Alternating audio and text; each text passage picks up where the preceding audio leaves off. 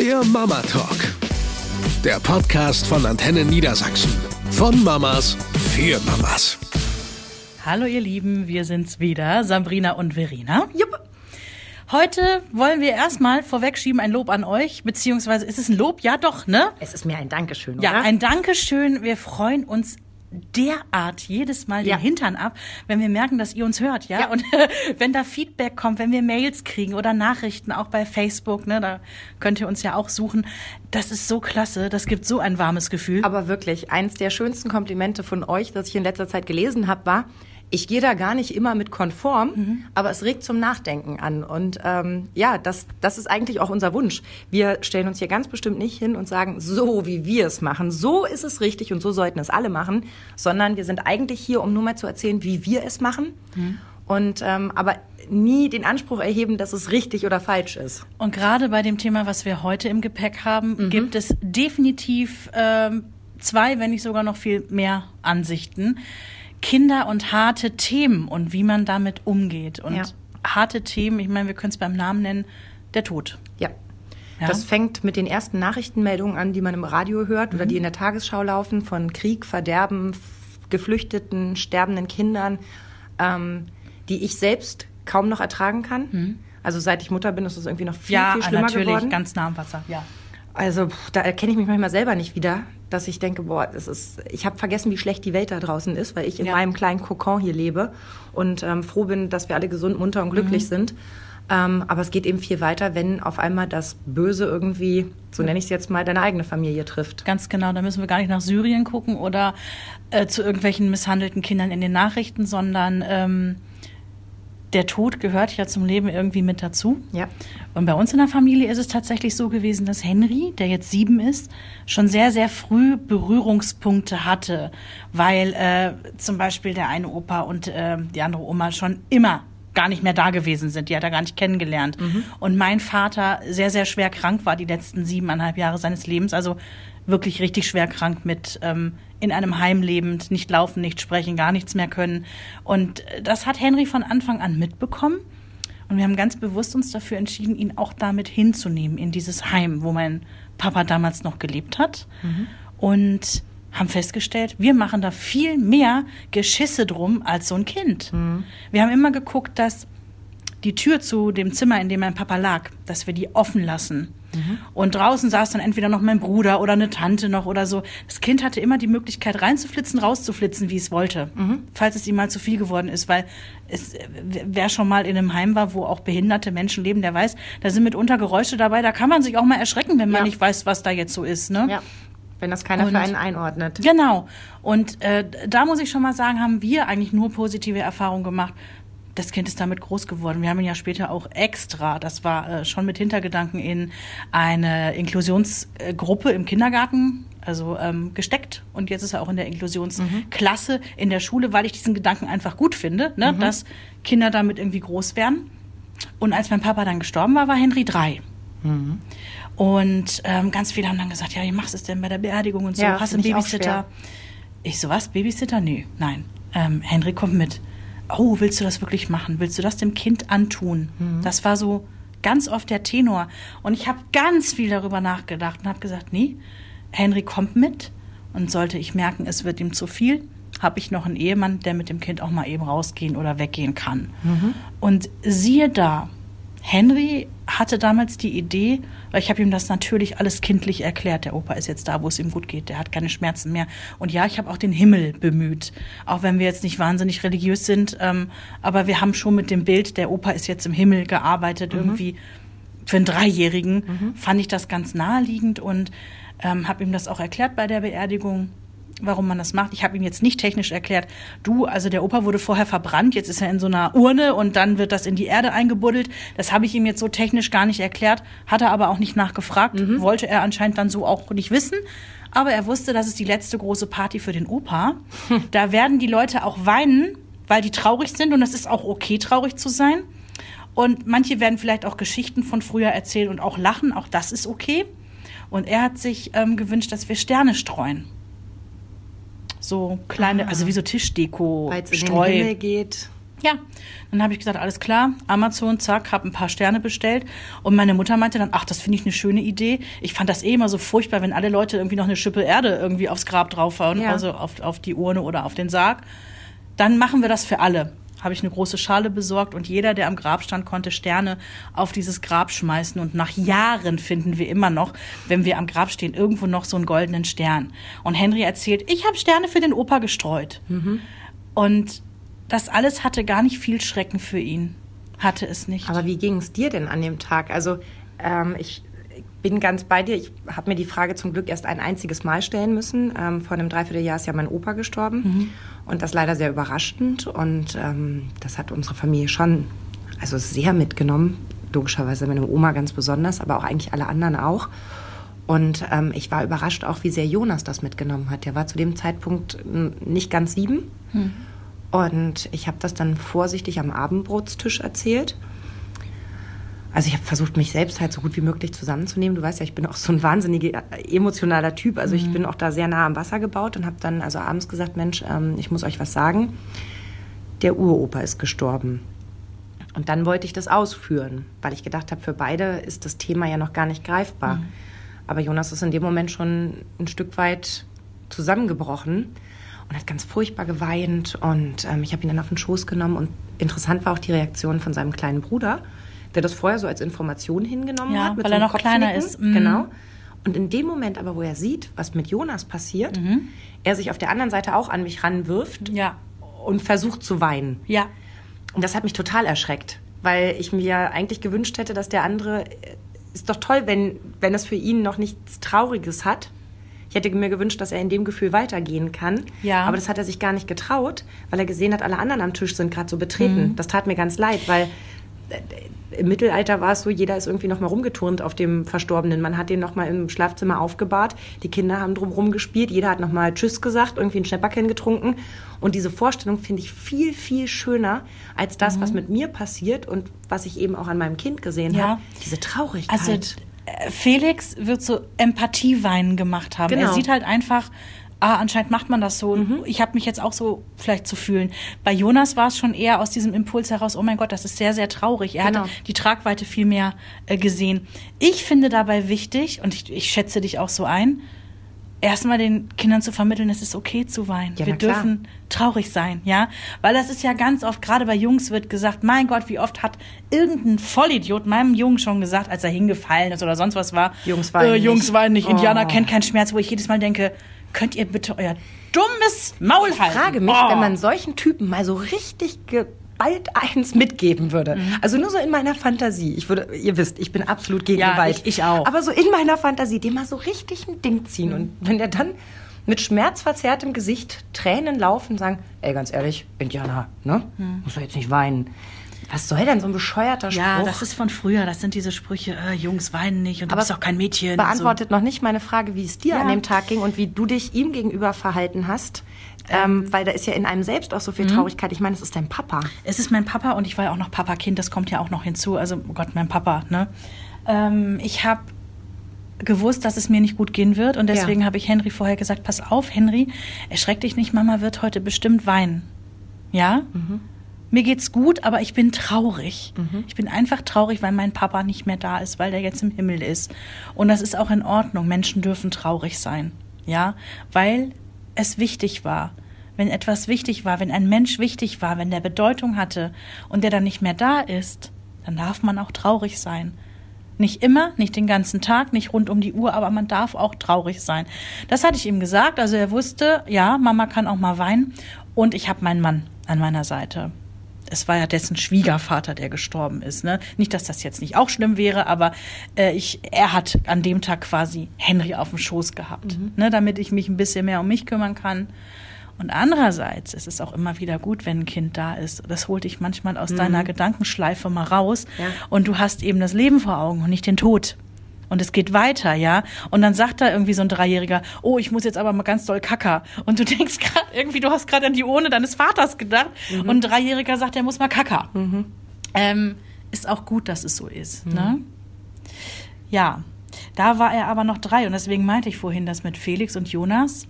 bei deinen Söhnen das nochmal ein Unterschied ist. Diese sie paar Jahre machen was zwei aus. beziehungsweise vier Jahre weiter. Ne? Und für Jonas war es, glaube ich, auch das Begreifen, ähm, wie endlich Leben ist. Und ich weiß, dass mich das als Kind auch total geschockt hat.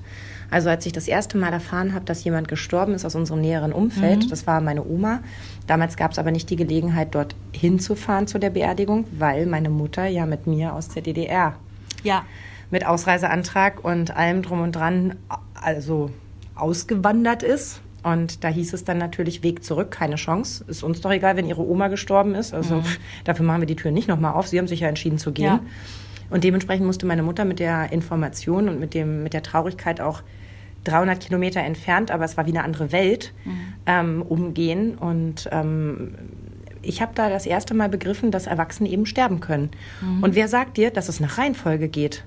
Weißt du, vorher bist du immer davon ausgegangen, okay, als erstes, ich glaube, das habe ich mit vier meiner Mutter auch mal erzählt, als erstes stirbt der Opa, weil der ist am ältesten, dann Ja. stirbt die Oma, dann stirbt der Papa Ja. und dann erst stirbst du und ganz am Ende erst ich, weil das so in deiner Vorstellung ist. Und auf einmal stellst du fest, huch, Ja, manchmal ist das nicht so. Und leider war das jetzt auch unser jüngstes Thema. Ähm, mein Mann war ja schon mal verheiratet, bevor er mich kennengelernt hat, und er hatte auch schon mal einen Sohn. Der ist mit acht Monaten gestorben und ähm, seine erste Frau ist mittlerweile auch verstorben. Also da hängt auch eine ganz traurige Familiengeschichte, hängt da quasi vorweg. Und äh, wir haben immer gesagt, wir haben auch ein Foto von diesem verstorbenen Kind, Fabi heißt es, haben wir bei uns im Wohnzimmer in der Vitrine stehen.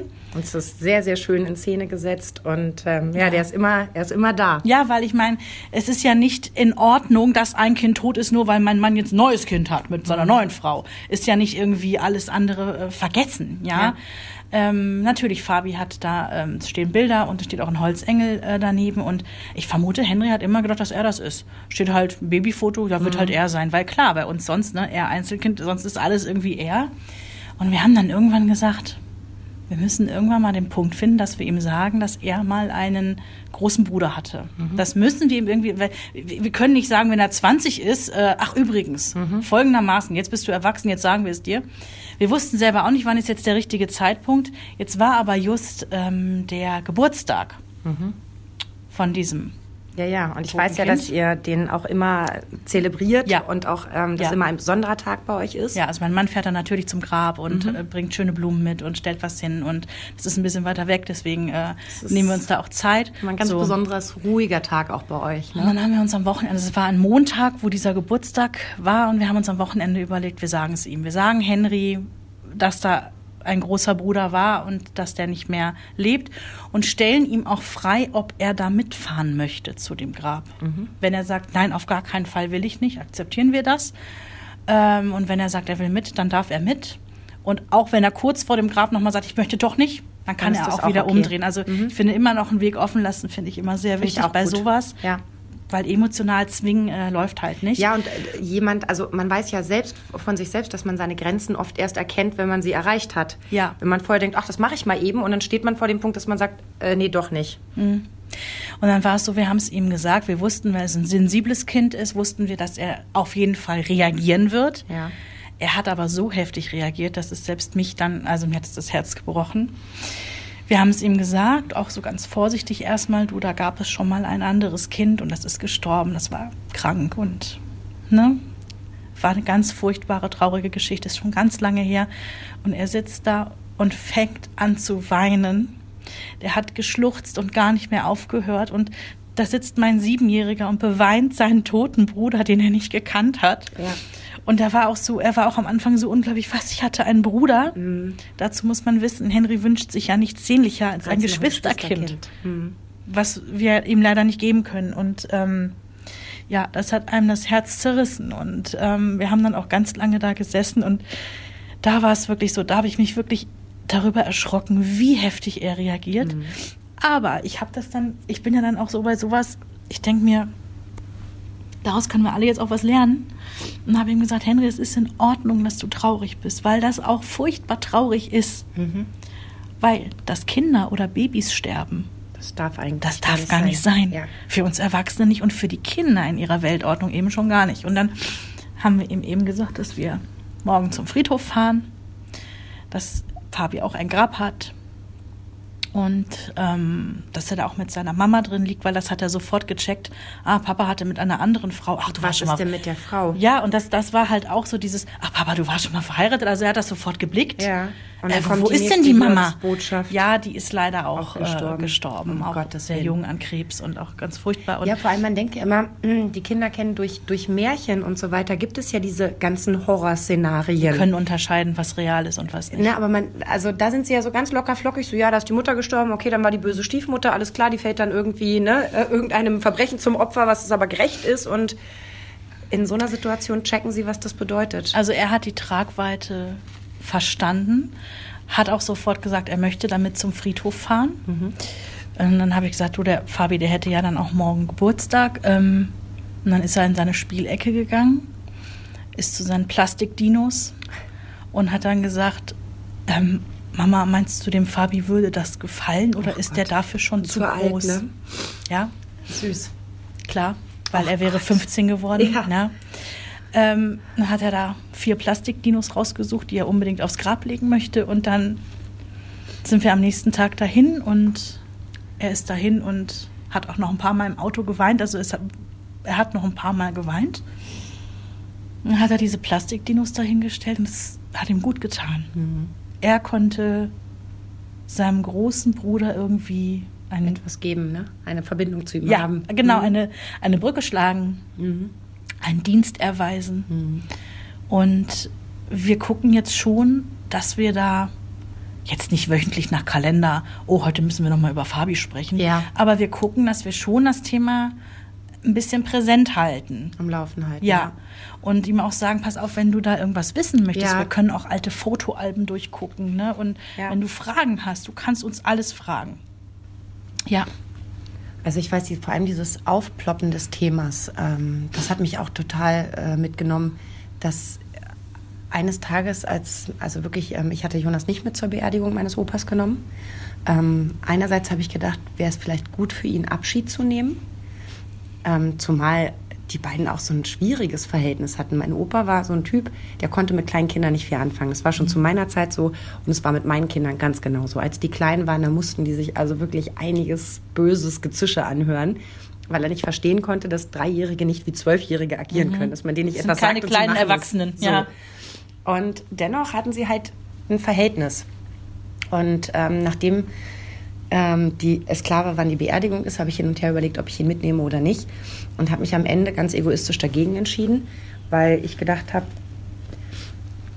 ich kann das nicht schaffen. Ich kann Ja, ihm keine Stütze sein. Ordnung, Ich kann ihm ja. überhaupt keine Stütze sein. Und Da hätte schon Christoph dann dabei sein müssen, um sich. um, ja, ja, genau. Und ähm, für mich war es das viel bessere Gefühl, dass ich ganz mit m- mir und meinen Emotionen ganz alleine sein Ja. darf und das mit mir ausmachen kann.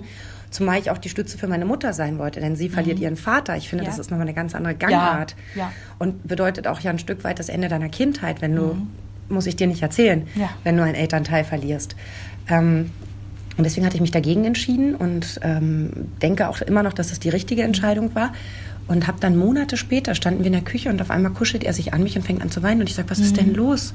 Er sagt, ich musste gerade an Uropa denken. Mhm. Ja, und, oh Gott, und das zerreißt jede mich Träne dann so. muss geweint werden und deswegen. Meine Oma war dann so süß, die hat eine, eine ganz ausgiebig lange Karte geschrieben und ähm, hat für ihn eingeordnet, dass es ja auch für Opa gut ist und Mhm. dass er keine Schmerzen hat und dass es ihm gut geht. Und auch wir haben das Bild des Himmels. Wir sind auch keine Ja. gläubige Familie, aber, Aber da bei uns gibt es. das Bild. Weil natürlich muss es ein, ein schönes danach geben, Mhm. finde ich. Ähm, in der, einfach für die eigene Vorstellung, damit man das besser irgendwie verdauen kann. Und ähm, während ich diese Karte ganz berührend fand und toll fand, welche Worte sie gefunden hat, hat sie ihn noch mehr aufgewühlt. Mhm. Und ähm, er hat einen festen Platz für diese Karte, den ich nicht mal kenne. Und manchmal holt er sie raus. Das ist gut. Und dann kommt er aber danach zu mir und darüber bin ich immer Ja, ganz das froh. ist sein Weg der Trauer. Und das ist ja das Wichtige, dass er es nicht irgendwie in sich reinfrisst, verkapselt, sondern dass es irgendwie rauskommt. Genau, er kommt dann. Und ja, ich sag wenn er dann auch nicht, Sorgenfresser "Ach Gott, erzählt. ne? was heulst du denn schon wieder? Ist ja jetzt auch ein Dreivierteljahr her. Nein. Sondern ganz im Gegenteil. Ich bin eigentlich ganz glücklich, weil ich manchmal dann eben so denke, das ist so gesund. Dieses Kind ist seelisch gesund, wenn es sowas wie Trauer empfindet, empfinden kann und auch weiß, dass es bei mir Hilfe finden kann.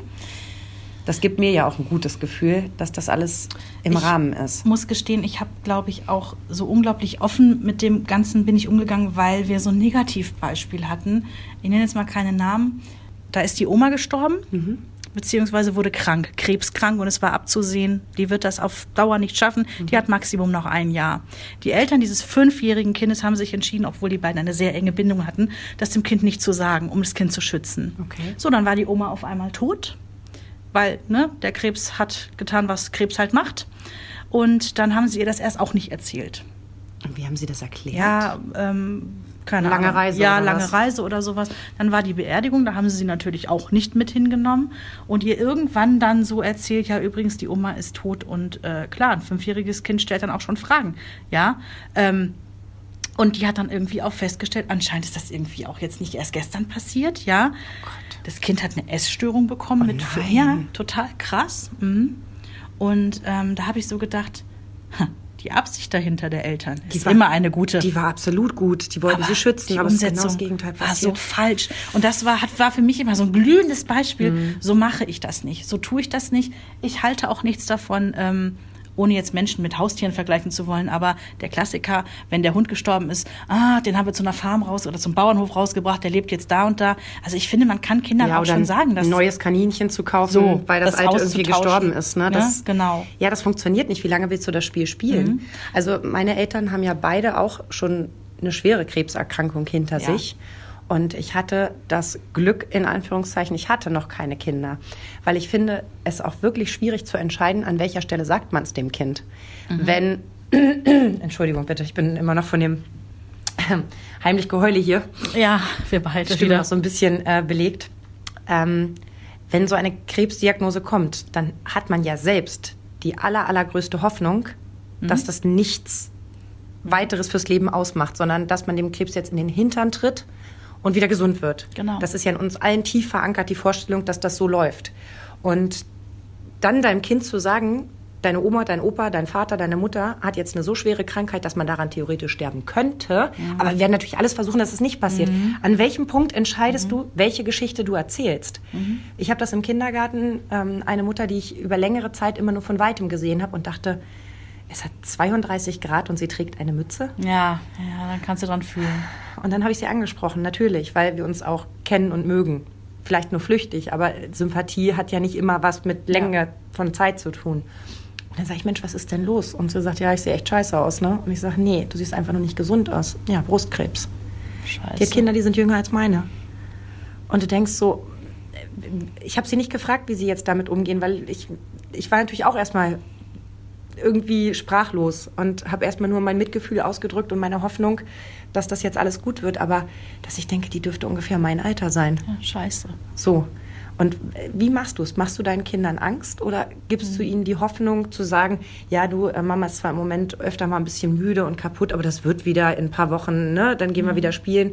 Ja, und was, wenn nicht? Also du, ne? Wie viel Enttäuschung bleibt und wie viel Veräppelung und ach, ich glaube, ich würde erzählen, dass ich krank bin und sagen, wir hoffen, dass alles wieder gut wird, mhm. weil ich würde mein Kind nicht anlügen. Wir müssen hier immer sagen, es kommt darauf an, wie alt das Kind ist, wem ich das jetzt gerade erzähle. Ne? Ja. Aber gefühlt würde ich mein Kind nicht anlügen wollen. Aber ich weiß, was du meinst. Das ist eine Gratwanderung mhm. und eine extrem schwierige. Ja, man will mhm. es ja immer beschützen. Und natürlich auch vor traurigen Dingen. Und deswegen haben wir das Thema ja heute auch angefasst. Ja. Wie viel dürfen wir unseren ja. Kindern zumuten? Ich bin der Meinung, man darf unseren Kindern sehr viel zumuten und fast alles auch erzählen. Nicht in aller Deutlichkeit und nicht mit allen Details und natürlich altersgerecht und da können auch Dinge ausgelassen werden, ja. Mhm. Ich bin, das ist meine persönliche Überzeugung aufgrund unserer persönlichen Geschichte, dass das funktioniert. Das mag aber nicht in jeder Familie mit mhm. jeder Geschichte so sein. Aber ich finde es wichtig, dass wir unsere Kinder nicht vor allem, vor allem abschirmen. Dann sind sie nicht überlebensfähig auf Dauer. Ja. Und noch viel wichtiger finde ich die Vermittlung dass jedes Gefühl in Ordnung ist. Was auch immer für ein Gefühl reinkommt, lasst es raus. Es ist in Ordnung, so zu fühlen. Es ist in Ordnung, traurig zu sein, genauso wie es vollkommen in Ordnung ist, glücklich, zufrieden. Ähm, Oder auch mal maulig zu ja. sein. Weil die Bandbreite, die Palette der Gefühle so ist. Weil jedes Gefühl in Ordnung ist und zugelassen werden darf. Und auch für Jungs, ganz wichtig. Und ich glaube, solange wir uns fest vornehmen, sie in all diesen Gefühlen zu begleiten und es nicht immer für sie einzuordnen, wie sie sich jetzt fühlen müssen, dann machen wir, glaube ich, schon eine ganze Menge richtig. Schickt uns gerne Feedback zu diesem ja. heftigen Thema. Wir würden da gerne wissen, wie ihr so tickt. Und gerne Themenvorschläge für lustige Themen. Nächstes Mal möchte ich wieder ja, viel mehr mit dir lachen. Wir lachen demnächst wieder mehr. Schön, dass ihr zugehört habt. Und danke für deine Offenheit. Gerne. Eine Produktion von Antenne Niedersachsen.